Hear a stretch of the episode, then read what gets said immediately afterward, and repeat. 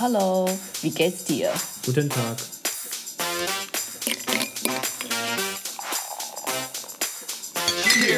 大家好，大家晚安。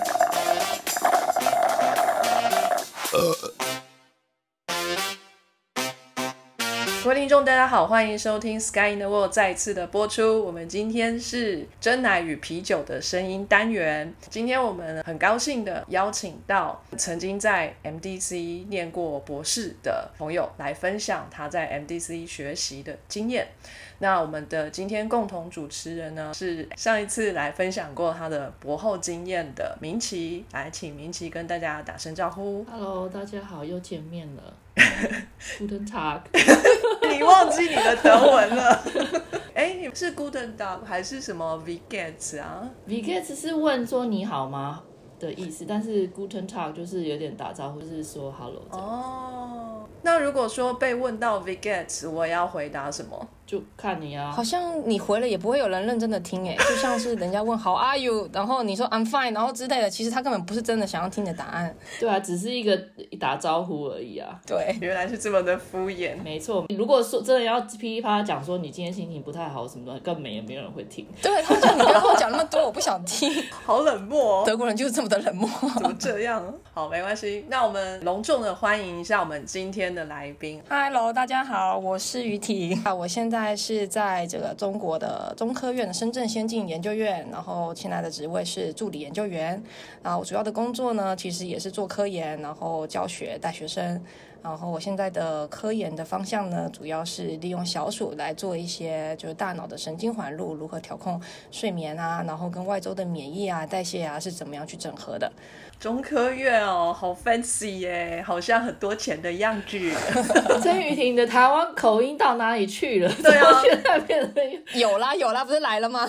我要验一下 DNA，真的是台湾血统吗？我刚来的时候其实口音比较重，然后现在就在路上的话，其实大家已经听不出来了。跟我讲话要讲比较长一点，大概要半小时以上，我就偶尔会露出一些尾音，就会很像台湾腔。但是我现在已经收的很好，我不想让大家发现，就会对我特别好，会给我特权，然后觉得没必要这样。哦，这样蛮好的。我不想要改我的台湾口音，我去就是要说台湾口音。哎，可是，在路上会有点就害怕，因为你其实，在这个同事们，大家都是和蔼可亲的嘛。可是，如果是在路上，你会怕，如果你台湾腔，然后有些人会想要骗你，是真的有。因为他会说你你不是在地人，就譬如说，呃，我刚来的时候吧，我可能去就外面的剪头发，那我们一般剪头发不是剪一次付一次钱嘛，然后这边就很流行叫什么买会员，然后送积分什么什么之类的，譬如说剪一次头发三百块，然后买会员的话剪一次就变五十，但是他每次呢就是要除值就要除很多，然后我就想说好我就买了，大概过半年吧。我就再回去准备烫头发的时候，那时候他们就开始跟我说啦，哎，你这个哦，前三个月要用完啊，你现在没用的话，你就不能怎么样了啦。然后你这个东西呢，是当时有什么什么什么套餐啊，现在你要用的话呢，你就必须要原价啦，然后什么什么什么之类，就很多限制。然后呢，我要跟他们说呢，要就是要退钱，他们也不给我退，他就说你要不然你去报警啊。我那个同事跟我说啊，他们说是因为我台湾腔很重，他们就觉得我不了解当时的情况，所以就很好骗，就觉得那会员腔。像我现在如果在路上的话，基本上不会有人来跟我推销什么会员卡或什么之类的，真的很明显。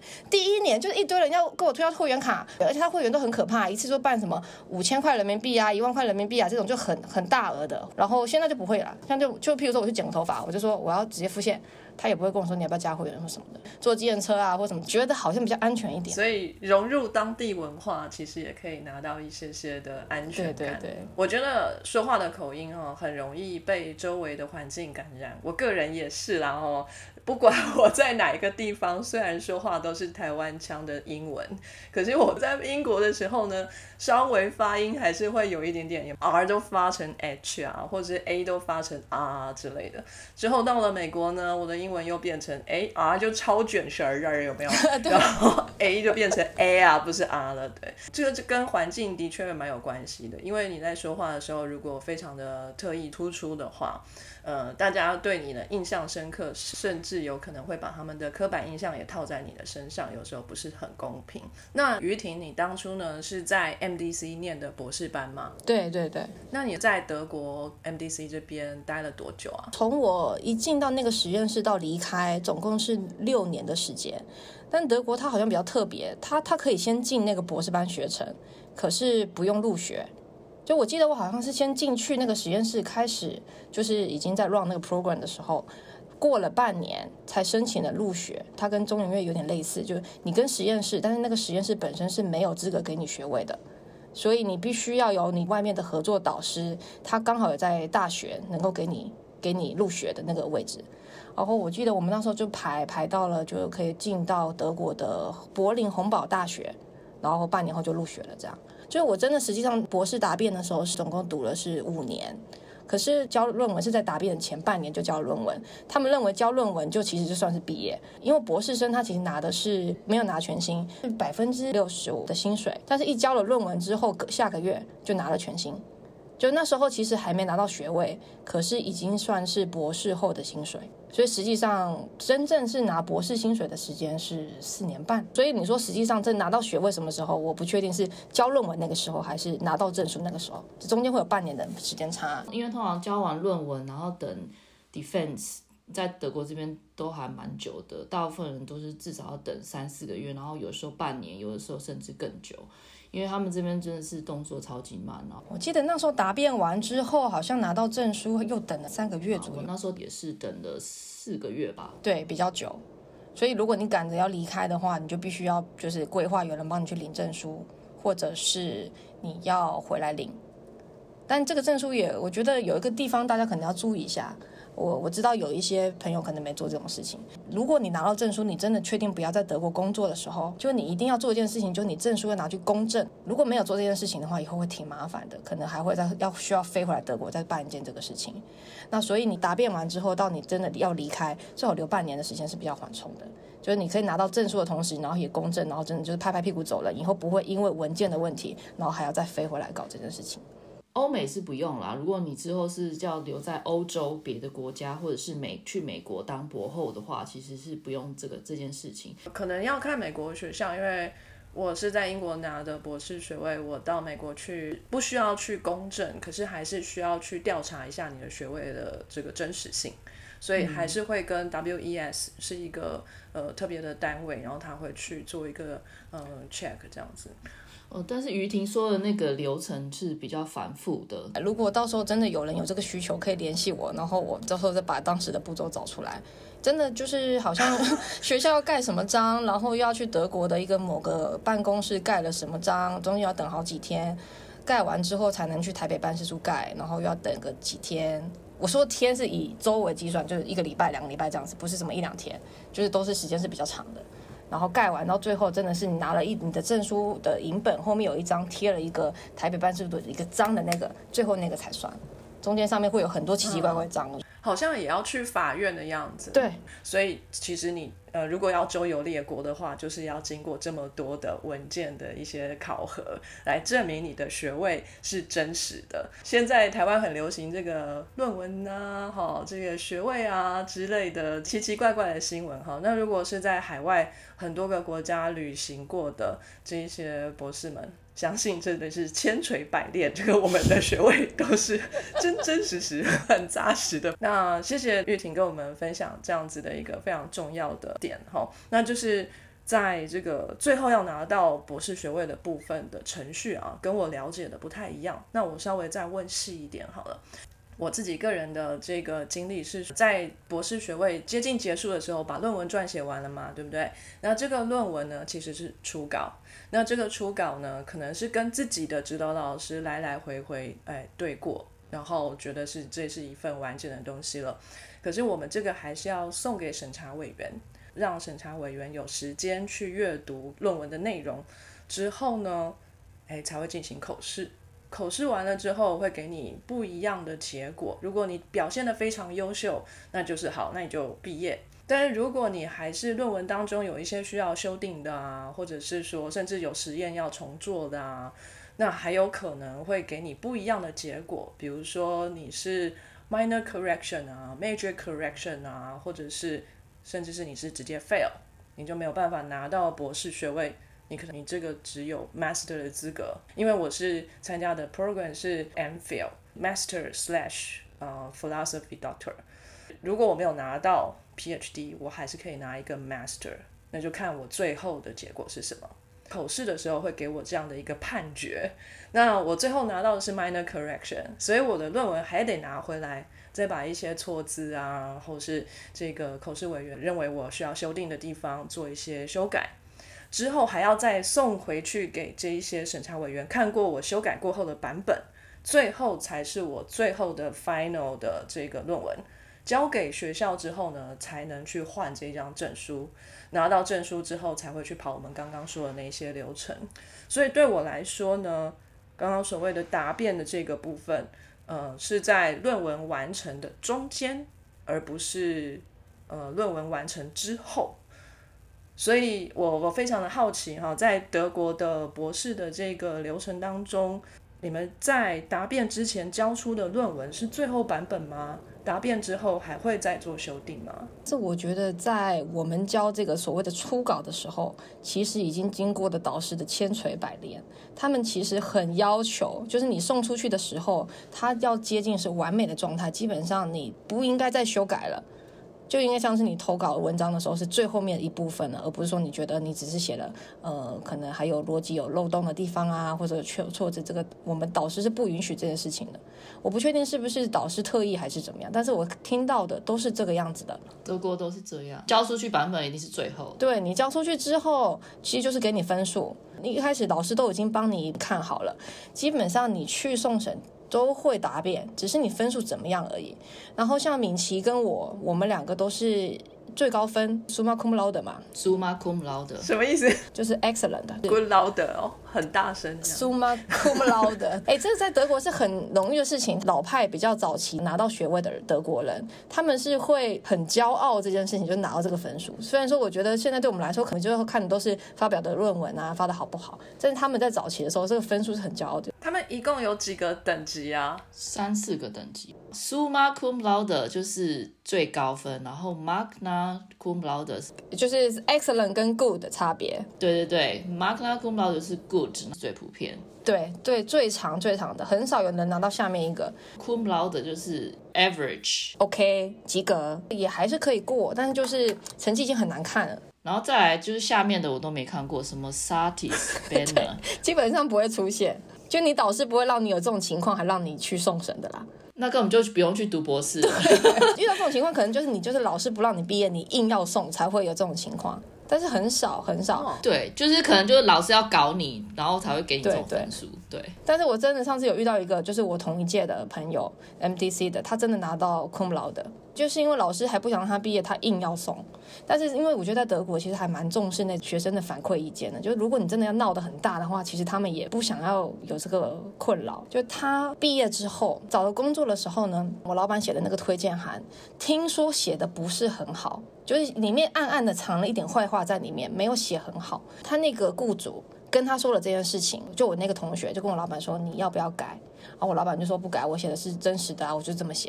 然后我朋友就去找了律师，发了一个纯正信函给我老板。然后我老板就吓得要命，因为这个东西其实可能到时候可能会很麻烦，可能会影响到他以后的位置，所以他就把这个就改掉，他就把他的推荐就改的好的这样子。所以基本上就像那个，就是学生要毕业，你不给毕业这个东西，如果真的闹大，对老师是没有好处的。但是他可以让你去就是参加考试，但他可以分数不给你很高，让你过了，但是没有让你太好看。这是可以的，但很少见。一般都会就是跟老师协商到一个最好的状态嘛，很少会那种就是跟老师硬要硬要拼起来。他那个就是他好像中间是换过了老师，所以他其实已经五年期限已经到了，然后他也不想再做了，他就真的是在那个实验室三年他就想走了。可是他的 project 是没有做完的，所以老师才给他这个分数这样。但是他就算是最后拿了 cum laude，他也是拿到证书了呀。证书上面好像有成绩哦，有证书上面会写。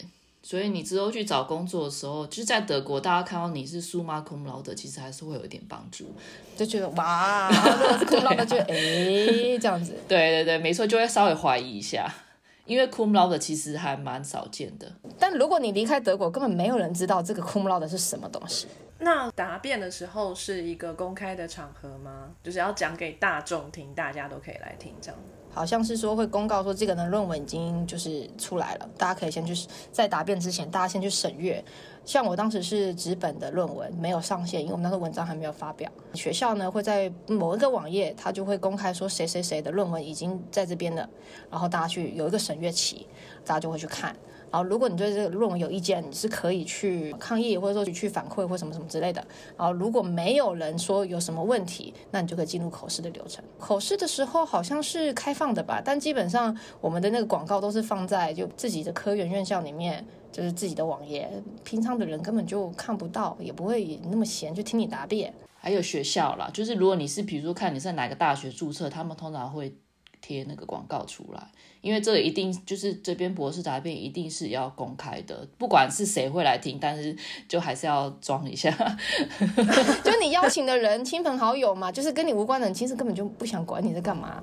在场的评鉴委员有几位啊？不一定哎、我好像是五个，我那时候是十个，他好像要求一定要三个，那三个人是读了你论文纸本的人，然后你一定要邀请第四个，第五个是 optional，就是可以有可以没有，但你一定现场要超过四个人以上，没有的话就会留局，你就要重新再重新组织。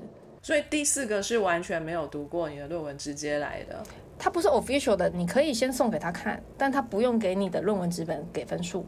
哦，就是我们在送初初稿的时候，那个论文是需要有三个口尾，先读过之后给你个分数。这时候其实已经决定你之后的成绩了，因为如果他这个三个口尾在给你纸本的时候没有给你最高分，就没有给你 summa cum laude，你之后的口试表现再怎么好，你也拿不到 summa cum laude。我的纸本是 magna cum laude，哎，怎么会这样子？我只花一个月就把论文写完，然后我口试就拿到是 summa cum laude。哎，怎么会这样？对，就是可能我比较会干够吧。我觉得也有可能是我那个老板坑我，也不一定，因为我那时候是听他们说的呀，他可能为了让我表现好，然后故意吓死我。哎，那所以证书上最后写的是答辩时候的成绩，还是论文的成绩啊？就是评估后的总分。我记得它有个表，就两个 summa cum laude 搭配一个 magna 是什么什么分，然后怎样，就有可能敏琪是刚好在那个、你是最高分的低空飞过，我是最高分的最高分。好酷哦！他会在口试结束之后，他会叫我们出去等，然后老师们会讨论嘛，嗯，然后就叫你进来，然后站在正中间，然后在你的亲朋好友面前，然后就开始对你有一番批判或者是褒奖。讲完之后就说，最后你的成绩是巴拉巴拉巴拉巴拉巴拉，然后恭喜恭喜这样子。哇哦，有趣哎。那哎，你这个答辩的时候，是所有亲朋好友都可以在下面吗？呃，阿猫阿狗啊，打扫的阿姨啊，全部都可以来听，对不对？对，那个全部的过程都是公开的，没有任何 close door 的时候，除了口试委员在讨论要给你几分的时候。对，你一共经历了几个小时的答辩啊？只是说答辩的过程是什么呢？你是要先做一个 presentation，然后把你的论文整个的哎大概述说一次，然后再接受口试委员们的这个问答，是这样吗？对，大概一个多小时吧，报告通常是十五二十分钟之类的。对，就没有很长。报告的内容是呢，因为我们的论文基本上都比较大本嘛，就是你把所有数据放进去，报告内容就只放你觉得关键的地方嘛，你不会全放嘛。我记得我那时候放的很简单，我就放几张图，然后最后面结束的时候，口尾还跟我说，我们感谢于婷给我们这么简洁明了的一个报告，就是一点都不啰嗦。然后我心想说，你这是夸奖还是暗指我做的太简单，还是什么？就是说大家在做那个报告的时候，就是尤其在答辩的时候，要注意不要就是用数据堆叠，然后把说不相关的啊一些 commentary 全部堆上去，就放进重点的，然后把故事讲的精彩一点，就分数会拿的比较高。因为我一开始第一版本的时候，就是我做的 PPT，我筛了很多页，然后我那时候老板呢，因为本身我那个老板就已经很机车了，然后呢，他就是特对我特别严格，我也不知道为什么，然后他就对着我的话呢，然后一页一页骂，你说你这个东西又不必要，那个也没必要，你放那么多，不知道你在说什么了，然后完全就是 lost 掉了，你就不要放一些就精简，反正就我记得准备 PPT 的时候，被他骂哭了好几次，我真的是在他实验室，我真的是从头哭到尾吧。好期待你讲你老板，以后来一集特辑啊！对他老板世界知名超机车的老板，但是今天主角是你，不是你老板因为我真的印象很深刻，因为其他口尾讲了什么，我完全评论什么，我完全忘记了。我就记得这个评委跟我说，你讲的很简单，很好，就是很精简。我就记得这件事情，所以我就觉得可以大家提出来跟大家分享一下，就是如果是有什么现在正在读书的学生们，然后有遇到可能即将要口试或什么的，可以从这个方面去准备。可见于婷学了不少 简报的技巧。就被骂哭了呀！那口试委员会对你很凶吗？口试委员是你选的还是你们老师选的？当然是老师选的、他会建议你几个啦，然后但他不能跟你保证他们一定会呃愿意读你的论文。其实最主要原因是那些老师们是必须要是学校的就是 official 的教授，他才有资格给你分数。但是我们机构里面呢，有很多老师，他只是研究员系列，但是他是没有学校的学位。尤其是因为我们是不同的学校嘛，有些老师他可能是自由大学的教授，他就不能读你的论文啊。所以你要找的是要找那三个口尾，讲说我是红宝大学，我需要找三个红宝大学的教授，他刚好在毕业季有读了那么多论文之中，他青睐了你，愿意读你的论文，然后给你分数。所以其实说，老师给你几个，你是必须要去找他们，然后去拜托他们，然后给他们看你的纸本论文，我愿愿不愿意去读。所以你最后拿的学位是洪堡大学的学位对，洪堡大学 MDC 搭配的学校就是洪堡大学、自由大学跟 Charlotte 医学院嘛，是不是？医学院可以给出学位吗？我不确定。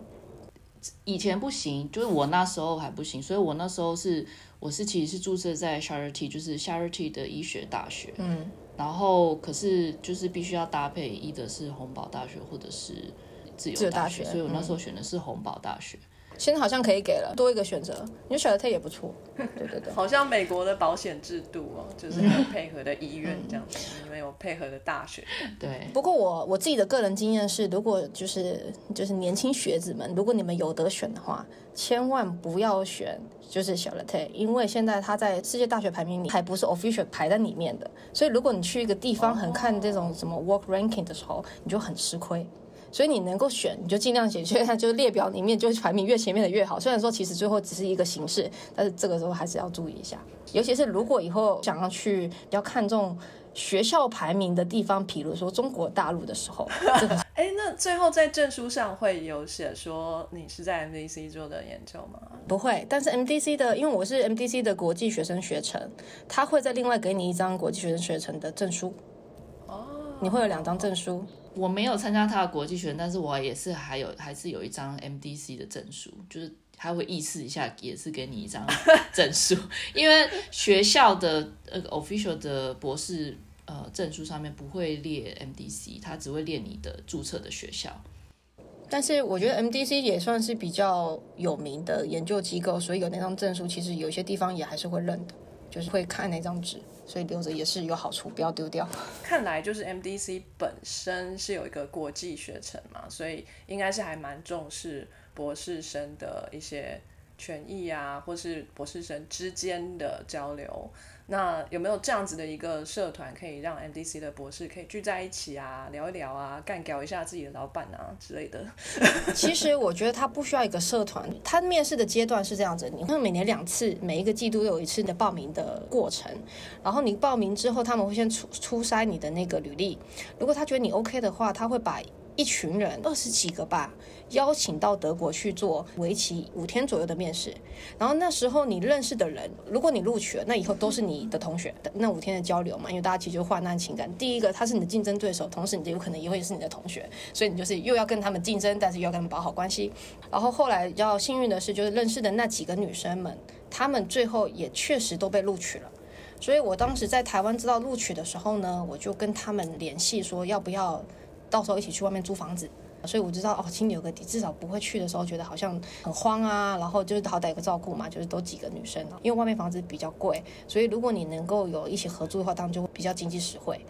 然后我这个研究机构，每一个礼拜五都有毕业 hour，很适合我们这种新来的学生，谁谁都不认识的时候，你就去那边，就会有一些比较年长，就想认识新人的学长姐们，边喝啤酒啊，然后就边认识对方。其实就类似像社团的东西，我没有参与什么实际上的社团，但是我认识的那些好朋友，或者说一些就之后比较常联系的，都是通过这个。那你认识的，看来就大部分都会是就是国际学生吗？对对。那德国本身的 local 学生多吗？他们会去参加这个 beer hour 吗？那个很好笑，那个地方基本上来的都是 lonely 的 international，就是孤独的国际学生。我们那届的同学里面有很多德国人，他们自己已经有自己的交友圈了，他们会很少去那个地方。所以其实我一开始去的第一年，我很少有德国的朋友。第一，我觉得是因为我刚去的时候还比较年轻吧，就是呆呆的不懂事，然后看起来就不是很稳重，可能比较嘻嘻哈哈的，就是他会觉得你这个人就还一个小孩，我根本就看不上你。你是在那里遇见敏琪的吗？敏琪是后面才认识的吧？一开始我根本不知道敏琪的这个人的存在，他非常的低调，我根本就不知道这个机构有一个台湾人的存在。然后后来是 B L 里面。然后有一个意大利的人，然后他很热情，他就很喜欢跟我们玩在一起，然后他就跟说：“哎、我们实验室有一个台湾来的美女，哎。”然后我说：“啊，有吗？” 哦，他说：“我介绍你们认识，好像是这样子，不然的话，顾敏琪非常非常的低调。”然后呢，他平常的休闲活动呢跟我的不一样，他可能喜欢打篮球或什么的，我就是、呃、不喜欢运动的人，而且我们的那个单位是就是可能两栋差很远，基本上根本平常也很少经过，可能我到毕业都还不认识他。我还以为明奇的这个休闲生活都在为爱付出，很少有社交活动。呃，我这我就不知道了，你要问他。没有啊，打篮球也是跟男朋友一起去打好像是吧？不过我那时候听说你有要来我们实验室 interview 啊，没错，我去了。那时候他说我们实验室有个台湾人，不过她跟她男朋友回台湾去度假了。对我刚好回台湾。后来我就忘了这件事情，反正他就一天到晚为爱走天涯，就很难遇到他就对了。那我也觉得非常的幸运，在这个爱的缝隙之间，哦，还可以认识到明星。我跟你讲，等下讲到我为什么来深圳，也是为爱走天涯啊。哦，其实也是为爱走天涯的续集啊。每一个 MDC 都是为爱走天涯。我的经验真的很神奇，我也觉得真的很奇妙的缘分。因为我大学的时候读的是成功大学，就是在台南嘛。打广告一下，台南东西真的好好吃。那所以你也是蚂蚁就对。对，然后那时候研究所也在台成功大学读了，读完之后呢，我觉得小时候就是有一种感觉，就我想要出去玩，但是我们家就是没有很常出去旅游，所以我那时候定那个目标就是我一定要靠着自己读书的时候拿奖学金，然后去国外读书，这样子我就可以就是看各种不同的文化，体验不同的生活。当时一开始准备的时候，其实的那个多益的成绩是不是很高？然后我当时一开始也是就是就是目标是在美国那边，而我考了大概三次吧。最后面考到的是不高，好像九十八分，就是一般申请美国学校其实要一百分以上。然后我就也是投了美国的学校，在等的同时呢，我也做了一件事情，就是台湾的中央研究院呢，它有一个国际研究生的学程，然后我就也投了。在美国学校呢，全部都 reject 的同时，我就上了这个国际研究生的学校。我也不知道当时 reject 我的原因是什么，我当时我觉得那个 SOP 没有写好。但之后我觉得我们可以再开一个特辑去讨论这个东西，但这这是之后的事情。然后我就去了那个中研院嘛，然后国际研究生学程，然后大部分就是那时候就认识了那边有个学生会吧，然后里面当时那个学生会长呢，就是我现在的老公，他是 德国人。哦，我就去的时候就认识了他，但是我们还没在一起。我觉得中研院的科研的那个能力是非常非常的好，非常强。可是我对于那个国际观本身是有一点失望的。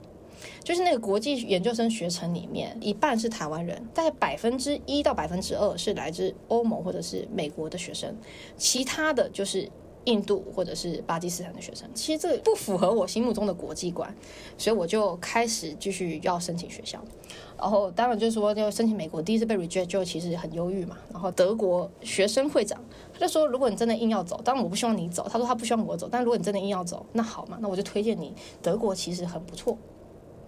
哦，你可以去看看德国有一些博士的学程啊，然后德国的科研也不错啊，什么的。PTT 当时有一个留学生版，开始看到有一个人，他就介绍了这个 MDC 的国际学生学程，而且他还介绍了就是他的那个整个 interview 的这整周的流程。我看了之后觉得好，哎，这个地方好像很有趣，就算是最后没上，也可以顺便去德国玩一下。然后我就去投了这个地方。然后去面试的时候，就可以对这个单位开始有点有点了解，然后就知道他们其实想做的东西就是以小鼠为研究对象，是最大宗。啊、我当时其实以前做的不是小鼠，做的是大肠杆菌。我对于小鼠呢本身是觉得好像很迷幻的一一个生物，就它是一个怎么样的东西，就它发文章好像都发的很好，就是 就觉得为什么 E. coli 怎么发都发不好，小鼠随便发什么发的很好嘛，对不对？然后呢，什么转基因鼠，当时在那个年代的话，开始正蓬勃发展的时候，就觉得转基因好厉害啊，随便一个 cre 啊什么之类的，然后你就可以做很多事情。好，我就开始研究这个单位，就觉得哎，这里面我动物房好大，然后什么每个老师都有各式各样不同转基因品系啊，我觉得能够做的事情很多，然后我就开始喜欢上这个地方，然后就挑了几个老师去面试。哎，他其实是这样子，就是你会先有就是基本的，就是能力的表现，他会邀请你前面一开始的时候呢，做你自己现在研究的课题，然后他们问你问题，所以他们这时候就看你的那个台风啊，然后看你的逻辑能力啊或什么的。那我虽然做的是 Eco Lab，可是本身就其实跟那个他们也不相关，他们看就是看我的那个逻辑能力，然后他就会给你一个分数，然后内部呢，他们老师们已经知道前我记得前百分之五十还是前百分之三十。以上的学生是一定有内定的，可以拿到就是国际学生学程提供的奖学金。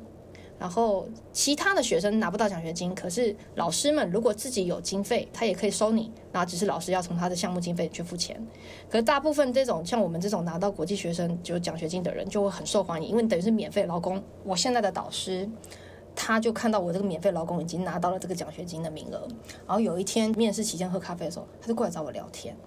然后他就笑眯眯的呀，然后他就说：“哎呀，你这个来适应的怎么样啊？什么什么什么之类的，你有空的话可以来我实验室看看呐。”然后我就研究了他的网页，然后就完全是我想做的事情。就他就是用各式各样的转基因老鼠，然后做基因敲除，然后看看就是生殖啊、代谢啊，然后呃肥胖啊，然后糖尿病啊这些的是怎么发生的。这个就是当时我就很想做的事情。因为我当时印象最深刻的就是 leptin，就是瘦素的老鼠敲除，它敲了一个基因，它可以肥成这个样子，然后一直有的没的病，然后我就觉得哇，基因敲除。O B 老鼠吗？就 O B O B 嘛，leptin leptin 对 O B O B mice，然后我就觉得啊，这个基因敲除这真的太神奇，我一定要研究这个这个这个什么 genome 啊是怎么样，就是基因组是怎么样被调控的。然后这个老师呢，他就跟我说，我觉得实验室还是非常好，就其实他其实实验室里面呢自己有自己一个人专属的那个胚胎注射器，应该叫胚胎注射器嘛，就是他可以就是自己做转金属，基本上就是。今天我看了一个文章，然后我发现了什么基因，我想敲。明天他实验室的技术员就会帮我把这个基因敲了。哇，就就真的是这样子。反正我就知道说他有这一台设备，然后他确实动物房很大，他有好几间房间，里面好几千个笼位，就是可以做好多事情。我就觉得好棒啊，就感觉就是以后未来发展一定很好。然后另外一个呢，就是敏奇的博士导师，也是很权威的做神经科学的专家。但他做的领域就不一样，他比较偏向的是，就是神经里面，譬如说那个新胶细胞跟老年退化疾病比较相关的，就跟那种这种遗传的其实差比较远，但他是比较偏神经。然后我就觉得好像也蛮有意思的吧，然后我就去去找他聊天。可是我当时被这个老师吓到，因为他就是他不笑的时候，他感觉很凶，嘴角是下垂的。然后呢，你在跟他讲话的时候，他也就听着听着，然后就点头点头，都没说什么。然后我就觉得不行不行，我以后来这个实验室肯定会受不了。就是这个老师感觉很凶，我一定会被吓死。然后我就不敢选他。然后后来就是，当然说这个老师就是 Kateman 老师，他可能看到我很紧张，他事后还请他的那个实验室的 lab manager 还不知道是谁打电话跟我说，你是不是很紧张？老师觉得对你还蛮有兴趣的，你要不要再来聊一下？可是我已经被吓到了，我就觉得说不要了，我我怕以后真的就是会这么严格，我就挑了一个一直对我笑，然后对我嘘寒问暖的老师。虽然说，我觉得事后，我觉得这个都是骗人的，这是一个错误啊，天大的错误。Don't judge a book by its cover。不管怎么样，就是进去了，对不对？当时呢，是他就发现一个基因，敲除这个基因之后，这个老鼠呢，它会变得很不爱动，就是很 lazy，就是懒惰鼠。我想说，这个老鼠到底为什么这么懒惰？其实我就很想知道，这个懒惰跟勤劳是什么基因决定的？我觉得这也很神奇嘛。然后我就就研究这个老鼠。然后后来发现呢，这个老鼠呢根本就不是不爱动，它就是根本就有睡眠的问题，就是有睡眠障碍。我就开始就是自己一个人就在这个实验室，当然我的老板就是也其实给我了很多金钱上的资助嘛，就让我去把这个测测睡眠的这些平台什么从零到五就把它架起来，然后就就做了一些研究。然后后来我博士做到大概第二年吧。那个张峰的那个 CRISPR-Cas，他就那时候就出来了，然后那出来真的不得了，因为其实 CRISPR-Cas 本身只要你知道那个技巧就是设计的话，你自己有那个实验室的胚胎注射器，你真的是每天你想敲什么就敲什么，而且它不像是以前的那个干细胞 embryonic stem cell，你等到那个真的是拿到你要的转基因属，你要等超过一年。那 CRISPR-Cas 不是这样子，你一敲，你基本上两个月之后你就可以直接做实验了。我记得我个博士的发掘期间吧，至少做了三十种转基因属。我觉得是非常的奢侈，这个不是所有的实验室都做得到的。三十种哦，对，当你敲完之后，你发现大部分其实可能跟你想的不一样。小鼠本身是就是哺乳动物，它整个基因也复很复杂，它的那个基因调控它是会有 redundant 还有代偿的嘛，就是它不是说敲一个基因就会一定会什么 phenotype。所以有时候你预测出来之后，如果你只是嘴上说说，你做了就是生物信息分析之后，你发现这个基因好像有意思，如果你不去敲，你都不发现说其实这个基因根本一点用都没有。我就敲了三十只老鼠，然后里面大概就一两个跟我 phenotype，但我觉得那也够了。后来就是做这这两课题，然后我就觉得说，其实在这个实验室，虽然说老板本身个性不太好，但是他的实验室的平台可以让你确定你的 project 不会 fail，因为你想敲什么就敲什么，你一定可以挖到你想挖的。然后这个机构是挺好的，但是呢，后期要在我要离开的时候，这个东西呢本来是优势，它就变成是劣势了。因为德国的那个动物法规，柏林的叫 l a g e z o 它把你的那个法规的伦理的审查期变得非常非常的长，而且它审查非常的严格，所以基本上你要拿到了转基因鼠，你当然要要写动物伦理嘛。但你要做预实验哦，你不管是干嘛，你就只是把那个老鼠丢到代谢笼，就只是丢进去代谢笼哦，什么都不做哦，你就要写伦理，你没有写伦理，他就告你。就很可怕，然后基本上你看我做了三十几株转基因鼠，我很多时候是在等那个伦理通过。当然我们中间会偷偷做实验，但你偷偷做实验这东西你不敢做的太多，因为他们随时会来抽查。他发现了你这个东西跟你实际上做的不一样，其实你实验室可能整个都会关门，有可能整个机构的动物房都会关门，会被告，是真的这么严格的。没错，所以我就觉得说。如果要做比较像小鼠遗传的这种实验的话，在这几年我不知道，在我走的那一年，我是挺失望的。我觉得拼不过其他国家，浪费很多时间在走文件的事情，而且我觉得他故意挡你。现在更严重，柏林换了一个科学的主管，然后他是本身是非常呃 against animal research，他们现在想要把至少是柏林这边弄成就是不要用动物实验，就是比如说发展成像。Organoid 啊，或者什么之类的类脑器官啊，或者说用线虫啊这种模式生物，就是比较简简单的生物那种。对，反正就是有关于政治嘛，因为德国这边不是有一个 Green Party 吗？就是绿党。然后他们就是非常推崇不要利用动物做实验的一个政党。然后他们在上次大学得利嘛，他们现在已经到那个 Parliament 里面去了，所以动物实验这一块改了蛮多的法规，就是变得更严格。但但是我必须说的是，虽然说这一块可能没办法做了，但是 MDC 本身它有另外一个 department 叫 System Biology。这一块里面的老师都很强，他们做的那些生性分析，它基于那个就是模式动物是比较简单的，譬如说类脑器官、线虫、果蝇，可能也没管的那么严。做的一些 叫 fancy 的单细胞测序啊，然后 AI 模拟啊这些东西，也还是做的很好的。他们都很有经验，他们本身其实是小鼠起家的，然后他们知道在简单的模式生物里面，他们会有什么优势去就是回答小鼠没办法做的事情。譬如说，很多时候我要做一个基因消除的小鼠，我要等很久，可能不知道这个基因会不会有功能。有一些基因它可能是在跨物种很保守的功能的时候，你可以在简单的模式生物上先快筛一遍，譬如说像果蝇快筛啊，或线虫快筛，你先看它有没有基本的 phenotype，有的话呢，你再把它挪到小鼠上做实验，其实也可以。所以说，我觉得。这个方向本身呢，并不是不好，也很重要。但是完全的就是排除小鼠实验，我觉得这也其实过度激进。最好是能够有一点整合嘛。你不能说你就是完全就是不均衡的。你最后最后面你做出来果蝇，你真的能够用用到人上的，很多时候那个基因根本就是 useless，也也是没用的呀。然后或者说你在果蝇上是很 lethal 的，就很致命的基因，你在人上可能就只有一点 minor phenotype，就也也不是那么重要。所以我觉得都都要平衡啦。然后有意思的就是因为德国的法规这样子嘛，然后我们这个机构里面现在就多了很多德国来的国际合作计划。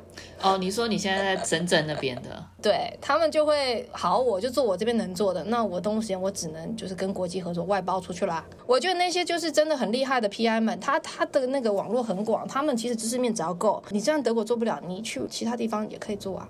你就学，因为现在其实好的 project 不是一个课题组可以做得出来的，它就是需要各个学科的去不同的去融合、去交叉，才能够激出不同的启发嘛。所以我觉得这也是一个好事。奉劝，如果现在年轻学子想去德国去读书的话，就不要选我刚刚说的那种课题，会过得很痛苦。嗯，要往那种简单的模式动物去找，就会好很多。嗯动物福利我们当然也是非常的注重，可是呢，学术的发展的速度跟效率呢，我们其实也必须要。稍微平衡一下，嗯，好，哎，那我很好奇啊，中研院的学生会会长啊，最后，哎，是怎么样的一个结局呢？那你不是不是离开台湾了吗？那他还在台湾？对我当时离开台湾时他还在台湾，所以我们过了两年的远距离吧。当时大家都不是很看好，就觉得我们应该会分手吧。等等，你你还没有说你们正式在一起是什么时候啊？你们正式在一起的是我要上飞机前的一两个礼拜吧。What？为什么他拖这么久才告白？还是就德国人就很拖啊？我觉得他们就想很久，因为像我的话，本身是个性比较冲的人，就是我如果觉得我喜欢你，我就会说那要不要在一起嘛？然后我其实是我问过他，一开始就是可能就我刚认识他几个月，我就觉得说我们好像互相喜欢，那要不要在一起试试看？然后他就在那边犹豫啊，就说你就要去读书了啊，然后怎么可能以后会很辛苦啊？我说好吧，那你慢慢犹豫吧，那就算了。然后后来我就抱起一个，我就跟你打发时间的心态，就我喜欢你，那你如果你不想跟我在一起，那就打发时间算啦。然后就是在要上飞机前一两礼拜吧，我准备要走了，他就跟我说，那不然我们在一起好了。然后我就觉得，呃，你像这个会不会提的有点太晚啊？然后但我就也没差，我心里抱的想法是。在一起就在一起啊，反正如果我要分手，我远距离分手也很快啊。然后我就说好啊，也是对，嗯。然后后来来这边之后，就反正也不知道怎么样鬼打墙，还是鬼遮眼，还是什么的，就也没有觉得好像看到其他比较喜欢的人吧，就就远距离到现在。不过因为在远距离这段时间，他其实也是很积极，就是每天都会跟我聊天啊。就虽然有时差，可能还是会想尽办法把这个时差就克服过，跟我聊天。其实有感受到他的就是用心呐。后来在国际学生毕业之后，我当时还读书嘛，就想说就来 MDC 找工作，就接下来就奇幻之旅了。他就找了一个工作，MDC 有一个中国的一个 PI，他做的是跟他很接近，他做的是系统生物学，然后也是做一些大数据的分析什么的，跟他们之前在中国做的很像。所以他当时找这个工作的时候，他其实一找他们就接受了啦。然后他就觉得说，哎，我找到工作啦，然后就很 relax，就想说，那德国人嘛，就很喜欢有 gap year 还是 gap month，whatever，就就很喜欢有有 gap。我就，我就觉得说，你 gap 那么久干嘛？他就想说，好，我要休息一下。我说 OK 吧，反正你就读完博士了，这么多年了，你要休息你就休息吧。然后他就他就休息了几个月，然后就过来了。然后呢，来到这边的时候呢，这些老师呢奇怪了，也没有叫他办就是入职手续什么的，也都没有。我说，哎，怎么不觉得很怪吗？你赶快去其他实验室看看看，是人家是不是反悔还是怎样？所以他就去了那个实验室。然后那个实验室呢就说：“啊，我还是很喜欢你啊，不过吼，我在那个深圳找了一个很好的位置，我要整个实验室呢要搬走了。我现在再问问看谁要跟我一起走。噔噔，你知道晴天霹雳，你知道吗？就是你早点讲不行吗？你一定要人家来了你才说。所以我就说，那不然你就先答应，因为听他们的兴趣很符合，你就先答应，然后你就同时就找工作。”哎，就没想到不是很顺利，一直都找不到适合的工作，就失业了半年左右。哦，我就想说，如果你真的要失业半年，那还不如就去，反正深圳也也也不差，你就先去看看嘛。那等到我毕业之后，我看看那边情况怎么样。所以他就先去了，因为我觉得你要失业，因为德国的工作也是有。但是他的年纪比较大了，所以我觉得人家老师们他其实想要的是这种这种年轻的那种干那种，我怀疑是这样。但是因为老他们没有说实际的原因，反正就是他就就是唯一一个愿意接受他的老师就是个中国的老师。呃，然后他找其他的业界的工作什么的也都没有下文。然后曾经呢，就是要找一些什么教育方面的工作的话，也不好找。就德国现在好像就是就业的那个市场不是很好吧？当时我们要离，就是那那一年不是很好，所以就找不到工作。他就先来了深圳，我就毕业。因为年纪也到了，是不是感觉就是说，如果在一直远距离也不好了嘛？如果真的是想要一直在一起，就可能要去同个地方了嘛？我就看了深圳，然后就找到现在这边来。也是跟德国有渊源的，是因为我那时候在德国要知道要找深圳的时候呢，我就跟了一些就是那边的，就是中国人聊，然后他就说在深圳有一个你们以前机构的大学长，而且跟你想要做的事情非常的像。我们实验室做的是光遗传，在神经元上面表达一些特别的 channel，然后你给它光，它就会激活或者说抑制那个神经元，然后你看新闻的变化嘛。其实跟我要做的东西是很像的。然后我当时博士期间的时候，到后期我是很想用这个技术的，可是我那个老板他比较传统，他就说他觉得这个技术本身他要牵涉的东西比较复杂，他要就是要打病毒，然后呢要插光纤，然后要脑部定位这些东西，他觉得呢要过这个动物法规很麻烦。他不想弄这个东西，不想要接受这个技术，所以我一直想做就做不到。然后我这个现在这个老板呢，这篇光遗传学出来的时候，他也是就是共同第一作者，他是跟张峰同一个实验室我发了这个技术的人，本身他就建了一个脑研究所，本身是就所长，然后他就跟我说：“这是你大学长啊，你你就去跟他联系看看嘛。”我想说：“好吧，我就试试看好了。”就我们一联系，他说：“好啊，你来啊，没问题啊，深圳待遇非常好，你来你就知道了。”然后我就说好，我就反正就面试嘛，就反正就是来来就找我当时的男朋友，然后去面试嘛，就喜欢上这个地方，然后就就来了。我后来我先生就也换了单位，就是他现在也来了这里，所以基本上我们是在同一个单位，就是我就大老板现在就是我们的那个大学长。哦，了解了解，所以现在是在同一个伞下了。对对对。那你们结婚的时候是在德国还是在中国？我们去香港结婚，在中国要结婚的话，你必须要就这个中国的身份证嘛。在台湾结婚的话也很复杂，他必须要先飞回去德国做一些验证啊，什么出生证明我记得，然后还有什么单身证明，什么有的没的。对。然后像香港的话，跟丹麦就很像。我觉得不知道拉斯维加斯是怎样，就是香港跟丹麦就是外国人结婚很方便的地方，就那些文件本身是不需要认证的这么复杂，你就基本上人去，然后你原版的文件去就可以了。所以我们就因为丹麦比较远嘛，离深圳比较远，所以我们想说，哎，深圳就在隔壁，坐的火车十分钟就到了呀，我们就过去，然后就去就去香港结婚了。我也认识几个就是这种异国的 couple，也是在香港办的，会比较轻松一点，因为之后如果他们要再回去他们自己的国家，就。从结婚证书的认证就会比较容易，不需要什么单身证明啊、跑法院啊什么的就比较麻烦。对，好啊，很酷哎，听到一段爱情故事，蛮有趣的，比我的更奇幻，很抓马。其实里面还有很多细节，我就言简意赅的稍微讲了一下。细节有精彩的部分，以后再来跟我们分享。也再说，今天不是在讲感情故事的时候。哇哇，非常痴情哦！现在我们就看到两位。痴情的德国男士啊，各位听众朋友们，如果你们想要一段稳定的关系、稳定的感情啊，德国人是一个不错的选择。当然，德国人是最不浪漫的。那你前面先这个风花雪月一阵子，年轻的时候人不轻狂枉少年，然后等你要 settle down 的时候，再来找一个德国人，这个好吗？这样可以这样公开的讲吗？心里想想就好了，可以不要讲这么明白。谢谢于婷跟我们的分享。那我现在要把时间拉到很久很久以前。哎，当这个于婷还是一个可爱的小女孩的时候，哎，妈妈问于婷说：“哎，于婷呢？你长大以后要当什么啊？”然后你会跟妈妈说：“我要研究老鼠神经还有什么光之间的关系吗？”哎，这个当时我看到这个问题的时候，我吓了一跳，我说：“哎。”我小时候的志向是什么？完全想不到。回想的话，我怀疑我可能有记忆的时候，大概是可能对以后有目标的时候是国中的时候，可能在国中之前没想那么多。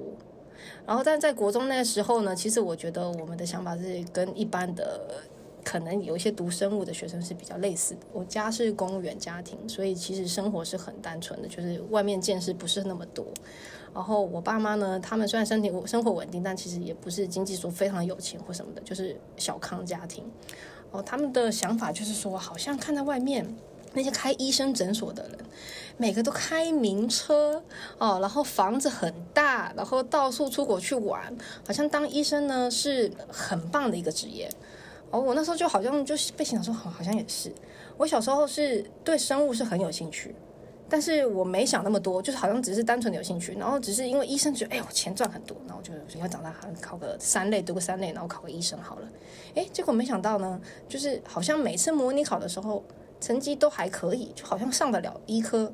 但是呢，实际上因为我我那一届我这个年代我这个年龄好像是第一届学测还是什么的，我忘记了，不是第一届就是第二届，就是很一开始的。然后我考学测的时候呢，落榜。那落榜的地方在于，就是其他都 OK。就是那个数学，好像一到十五积分，我不是考了十二积分还是什么的吧？你说医科基本上都要七十四分、七十五分，就一没有每一科是十五分嘛？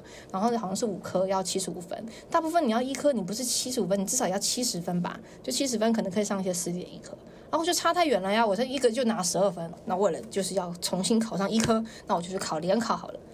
然后考联考的时候呢，也是一样，数学又落败，就是不知道为什么，平常就是数学很 OK，可是一考试我就是看到考卷，我就一片空白，我不知道这个数学要用什么公式去算，然后我这个就僵掉，而且我觉得因为第一次的那个考试失败，让我第二次的时候是有 PDSD 是有阴影的，我看到数学我就害怕，然后就又表现不好，然后最后成绩只能上生科。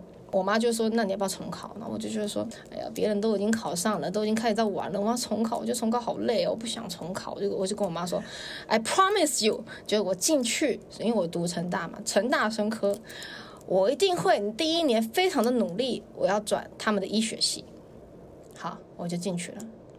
进去之后呢，就发现原来成大是不支持内部转科系的，然后我妈就觉得她被我骗，然后我说我真的没办法呀，她就不能转啦，然后就没办法跟医科无缘了。她说那你要不要重考？我说我不想重考了。然后我妈就很迷信，她就说：“那我去算命好了。”然后呢，那个算命的人就跟我妈说：“你不要担心啦，你你女儿哈，她如果就是真的想决心要做什么事情的话，会有别的出路的啦。没有张医生就算了啦。”她就听了算命的话，她觉得说：“OK，算命的说 OK，那就 OK 好了。”读一读读读读着，就来到了深圳。就是算命的一句话决定了我的一生。怎么好像数学不好的人都会来到 MDC？哎，你老也是啊。可是你什么时候才发现不支持转系这件事情？一进去我就问了，就发现，然后我就不读书了。哦，好，整个就给他说说，哎，反正及格就好了。就基本上我的大一的成绩，可能生物还有个八十分吧，其他什么微积分什么都是勉强就六十几分过关的。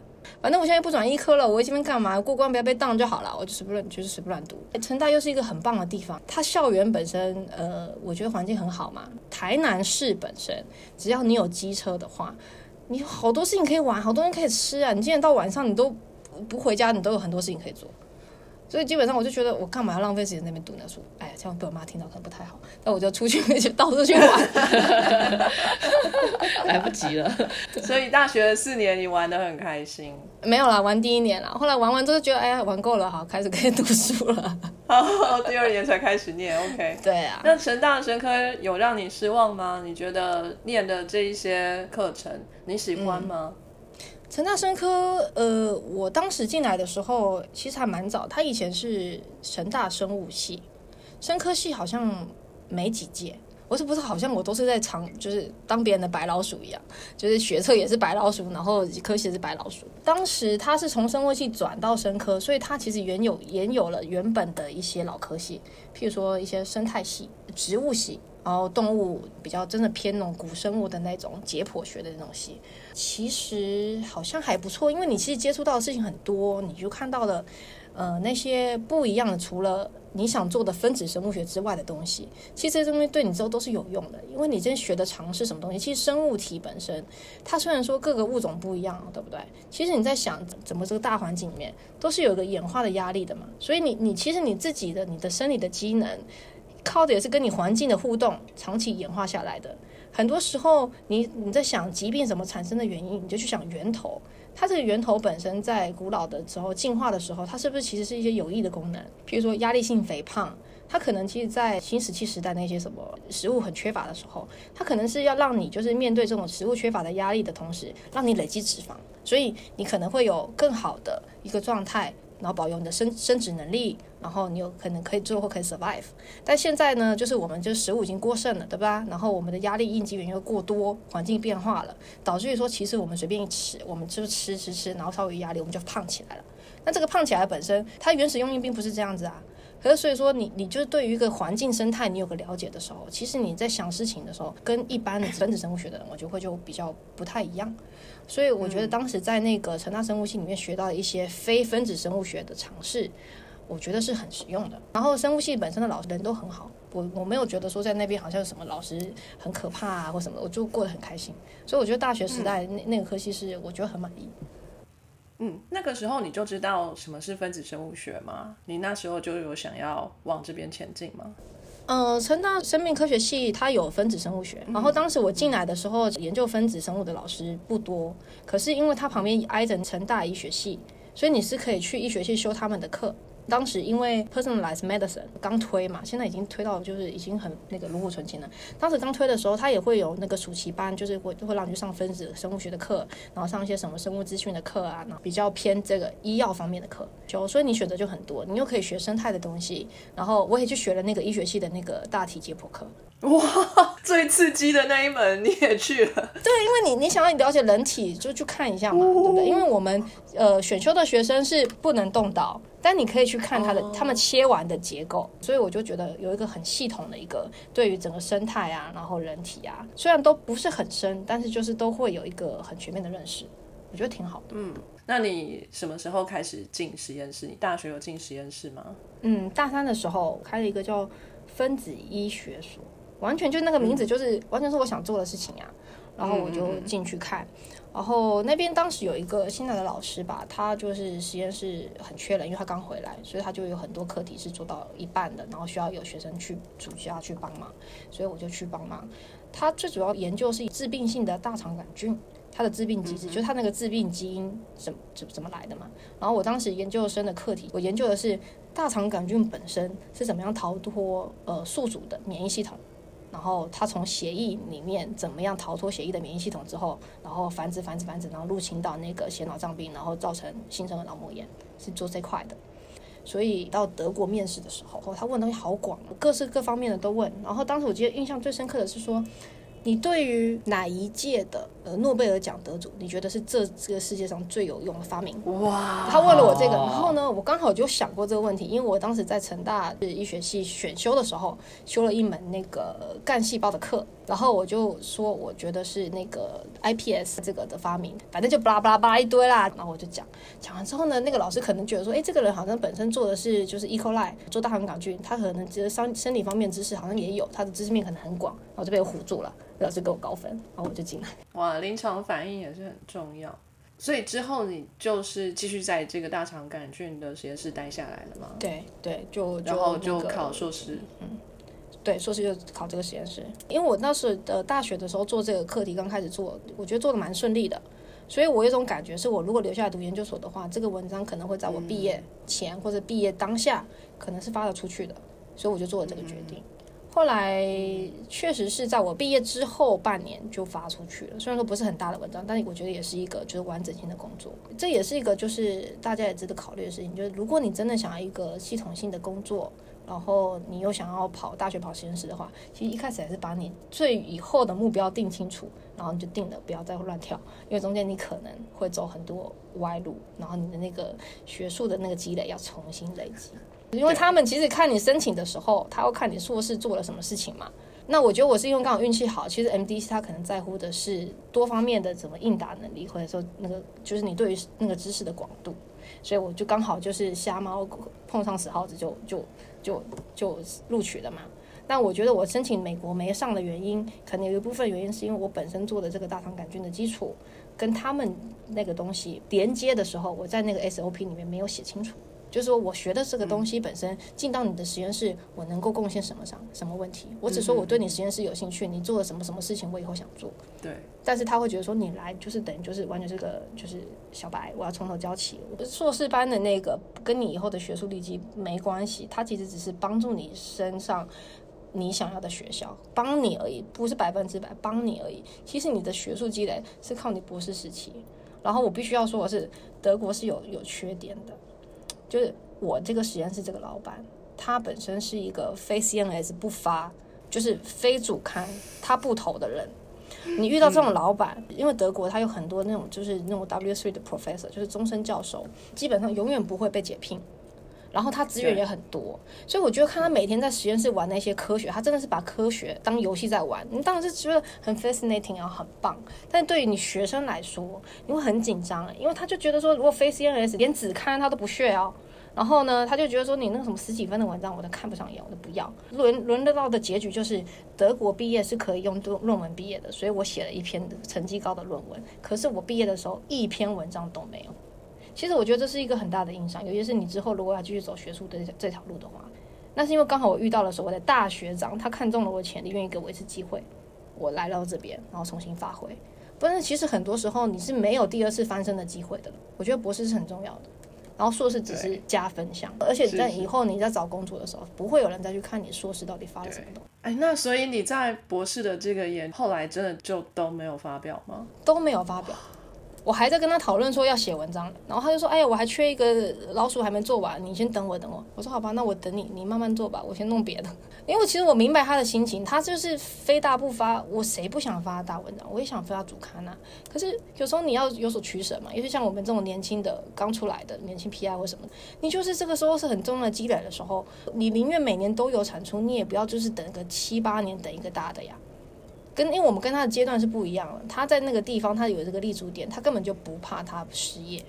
但是我觉得对于德国来说的话，maybe 这是一种契机，是你可以真的做你想要做的科那个科学研究，而不是为了要发文章而发文章。我觉得这是两面倒，但对于学生来说，这肯定是吃亏的。遇到这种老板，那他那个时候，你博士毕业的时候，他不会邀请你留下来做博后，把这篇文章完成了之后再走吗？要啊，但是我就跟他说啦，我只留半年，如果真的再发不出去，我真的也不想等了。的的状态是这样，如果今天真的他没有放我第一作者，可是我看他里面的数据真的是我数据，我也可以去告他呀。所以我就觉得说，反正我贡献也已经够了。那如果你真的想要继续做，那等到我来新的地方，我自己建立起好我自己的基础，我们一样可以国际合作嘛。就是你那文章到现在还没有发出去，我在他那边学了很多很多知识，但是在这个地方我觉得真的很吃亏。所以这个就是我觉得在遇到这种德国老板很大很大的问题。所以他们现在有一些学校有改，就是规定，就是现在都有规定说，你学生毕业要。两篇，不管你几点，就是一定要两篇第一作者的文章。像 Charity 他们就改了，我那时候是没有，所以我那时候毕业的时候，其实我的文章也是还没有发表，只是投出去而已。好，那硕士毕业了之后，就是想要申请博士嘛，对不对？还是继续想要做大肠杆菌这一边的研究吗？嗯，没有，就是我我不是看了那个文章，当时那个 O B O B Mice 吗？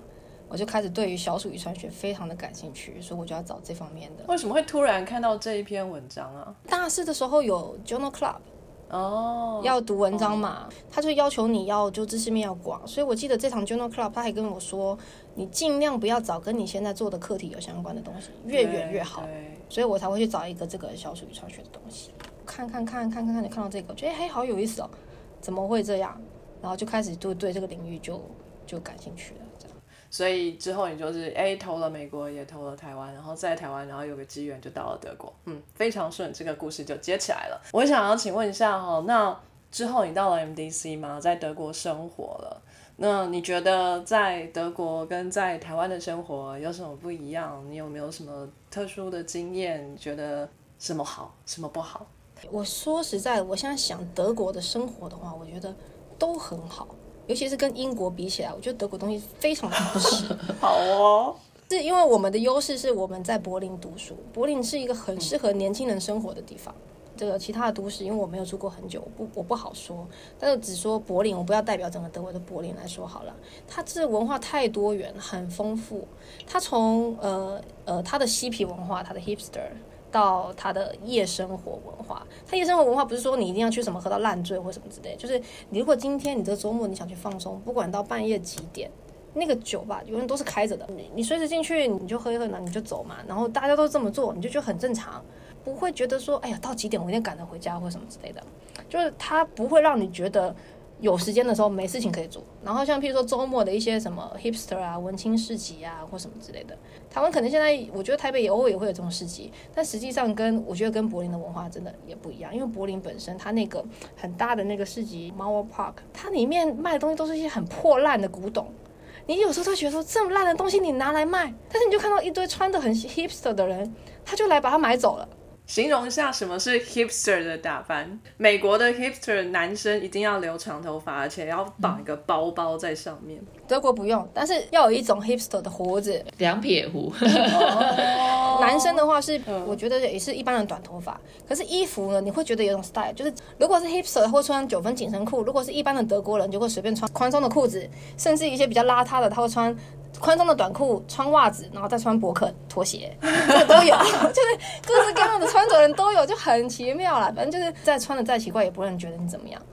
博肯鞋是不是德国的蓝白拖啊？大部分是观光客来买，但是德国会穿那种很奇怪，不知道什么牌子的杂牌的拖鞋。哦，他们其实不在乎品牌，他们不是走品名牌的，对，不是走品牌路线的。所以呃，就大大是穿着是这样嘛，然后男生是这样，女生的话就是比较叫做复古风。我觉得我心目中，我我我会看那个人觉得他是 hipster，就他穿的东西是比较就是复古的感觉，小碎花样装吗之类的？也不一定，有一些是比如高腰牛仔裤，高腰真的啊，复古的那种妈妈现在不是很流行的妈妈裤，就是很高的那种牛仔，大垫肩吗？大蓬蓬袖之类？那要看人穿，不是每个人都这么穿啊，但是就是反正就是那那种感觉。然后呢，包包呢背的就是那种什么复古的皮，然后你会发现那些都其实那种都是型男型女的打扮，然后其实也都蛮赏心悦目的。哎，有人说我是 hipster 哎，哎呦，你很 hipster 好不好？你现在看到他穿着，他夏天的时候穿的本身很 hipster 之外，他会拿一个滑板哦，在那个研究机构里面的路在那边滑来滑去。我说你这是工作不工作，那边滑什么滑板？我看你好几次，我都给你偷拍下来，你都没看到。你一定要在这里公布我的秘密吗？原来明琪是滑板妹，你不是说要讲八卦吗？我就讲，不是讲我的八卦，是讲你老板的八卦。都讲啊。哦，对，还有 hipster，还有那个包包，瑞典狐狸的形状的，双肩背的那一种，对，双肩背的背包，然后是一些比较饱和的颜色，复古色，就是一定要搭配那种背包。等一下我去拿，文青马上就拿出来给你看。它很多，它的背包里面全部都 hipster，你要随便，你知道随便拿一个都是，好不好？哦，拿出来了。你是说这个吧？对呀、就这个，一开始早期是都这个包，后面就各个不同的潮牌就出他们自己的 hipster 包，老大有好几个不一样的 hipster 包。hipster 就在台湾是翻成潮啊，潮牌对潮牌，顾名其有非常非常多的 hipster 的配件，还有潮滑板，然后还有潮鞋、潮背包、潮衣服、潮眼镜，各种潮。对，哎，对，那于婷呢？在德国的时候是什么样的 style？你你跟着文青走吗？还是你是 pub 风？我觉得我比较偏中性吧，就你不会觉得我走在路上你会特别是注意我，然后你不会觉得我穿的很丑，但你也不会觉得我穿的很奇特，就是一般般。融入？哎，我不会穿袜子穿拖鞋，我会耶，我会穿袜子、穿拖鞋，我被骂很久了。还有凉鞋，我也会穿袜子。没很流行哎，我不知道为什么我在路上看好多。超流行，我觉得是德国带起来的。以前就是在这边刚来的时候看到那种，通常都是有一点中年以上的德国男性 穿穿白袜子，然后穿凉鞋。但现在是什么五颜六色的七彩的袜子，配上稍微有 style 的拖鞋，这是两件事情不一样的。对，现在是流行了。没想到我也流行，那要看你穿的袜子是什么颜色的是，我穿的袜子的确是白色的。白色不行，没。我当初以为是加拿大风哎，因为加拿大人也会这样穿。我又不清楚，反正就是路上会这种人，我以为是德国特有的。对，我也以为是德国特，因为在台湾没有看过。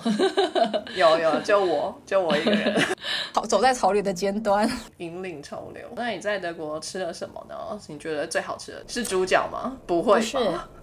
在柏林，我最喜欢吃的就是各式各样的亚洲菜，什么啊？他们的韩国菜啊、日本料理啊都好好吃啊。然后因为德国菜本身是因为我们中午的时候学校会吃那个 Mensa，就他的餐厅，他们餐厅就会有那种什么炸猪排啊，然后薯条，那个就不难吃。可是因为你每天吃的嘛，所以你去外面吃饭的时候，你不会想再花钱再吃德国菜了。德国菜其实不难吃的。然后柏林就有好多各式各样多元的那再来呢？我想要再问一下，就是于婷对于未来的规划。那既然现在已经在深圳这边做了一个中科院的工作，哎，算起来也是蛮 top 的研究呃机构。那未来你的打算是什么呢？我觉得在深圳的生活是挺不错的。然后这边的研究机构的这个课主题本身是我想要做的事情，呃，但是因为毕竟我们的家在台湾嘛，然后他是德国人，我们还是希望离自己的家近一点。那如果之后我们在德国或在台湾有看到好的位置，虽然说待遇没有现在好，但是如果能够让我们做想要的做做的事情，我也肯定 open 的，就是去申请。但如果你要让我在这边继续待，然后去做这个研究，然后做个十年、十几年，其实我也可以接受。所以说，基本上我是喜欢这边的生活的，但是有更向往的地方，尤其是现在因为疫情的关系嘛，所以回家也不方便。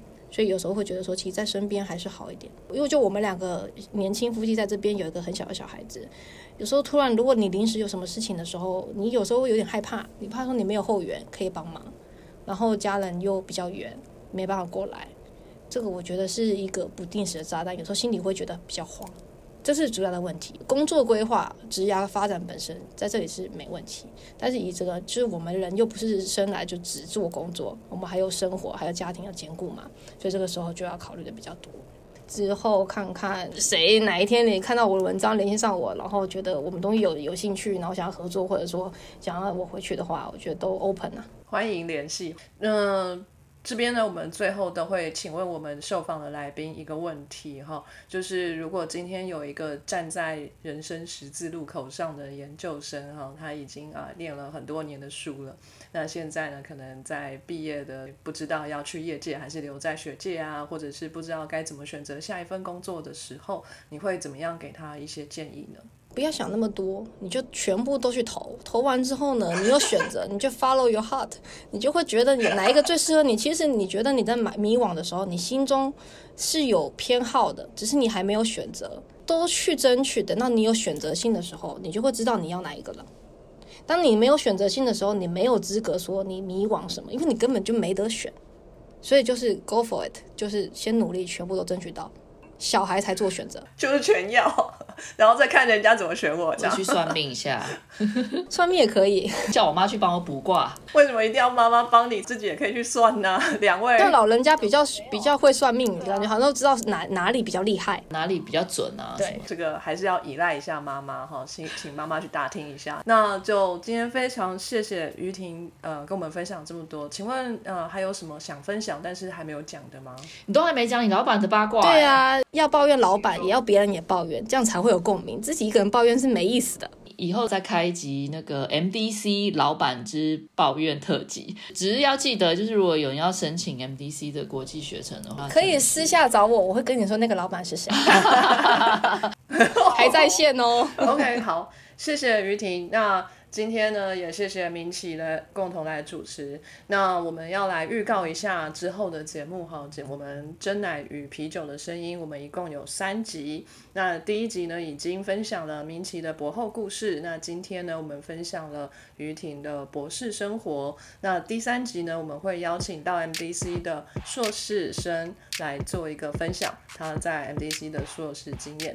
那非常欢迎各位听众呢，继续来期待，然后我们来听。听看还有什么为爱走天涯的故事会发生？太棒了！今天就谢谢各位的参与，然后我们跟大家说声再见喽，拜拜，拜拜。